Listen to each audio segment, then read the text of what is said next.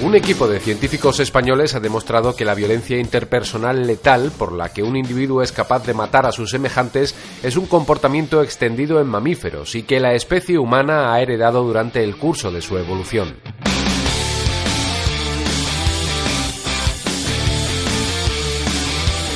Los investigadores han recopilado datos de más de 4 millones de muertes, han cuantificado el nivel de violencia letal desde hace 50.000 años hasta el presente y también en 1.024 especies de mamíferos. Conclusión, la violencia es heredada, pero ha sido adaptada a lo largo de la evolución en función de nuestro entorno. Lo cuenta Adela González Mejías, es investigadora de la Universidad de Granada y una de las autoras del estudio.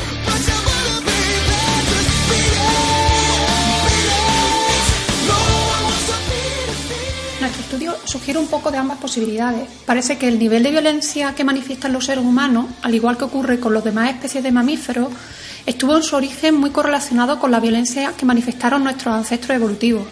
Esto es lo que se denomina técnicamente que la violencia tiene un componente filogenético. Pero a la vez encontramos que el nivel de violencia letal que expresamos los humanos no ha permanecido inamovible a lo largo de nuestra historia, sino que ha cambiado fruto de cambios en nuestro ambiente, condiciones ecológicas, factores sociales.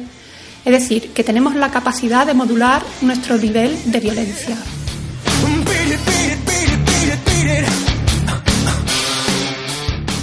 Una revisión de la violencia letal en 600 sociedades humanas, por tanto, desde el Paleolítico hasta la actualidad, ha revelado que no es posible ignorar las influencias culturales sobre la violencia letal entre humanos.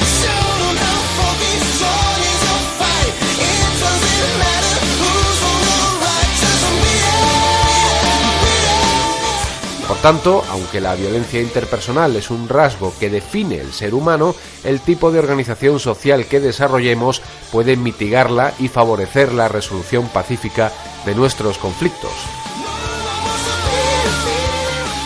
La herencia evolutiva no lo es todo. La cultura puede mitigar la violencia. Es la evidencia científica de algo que ya sabíamos.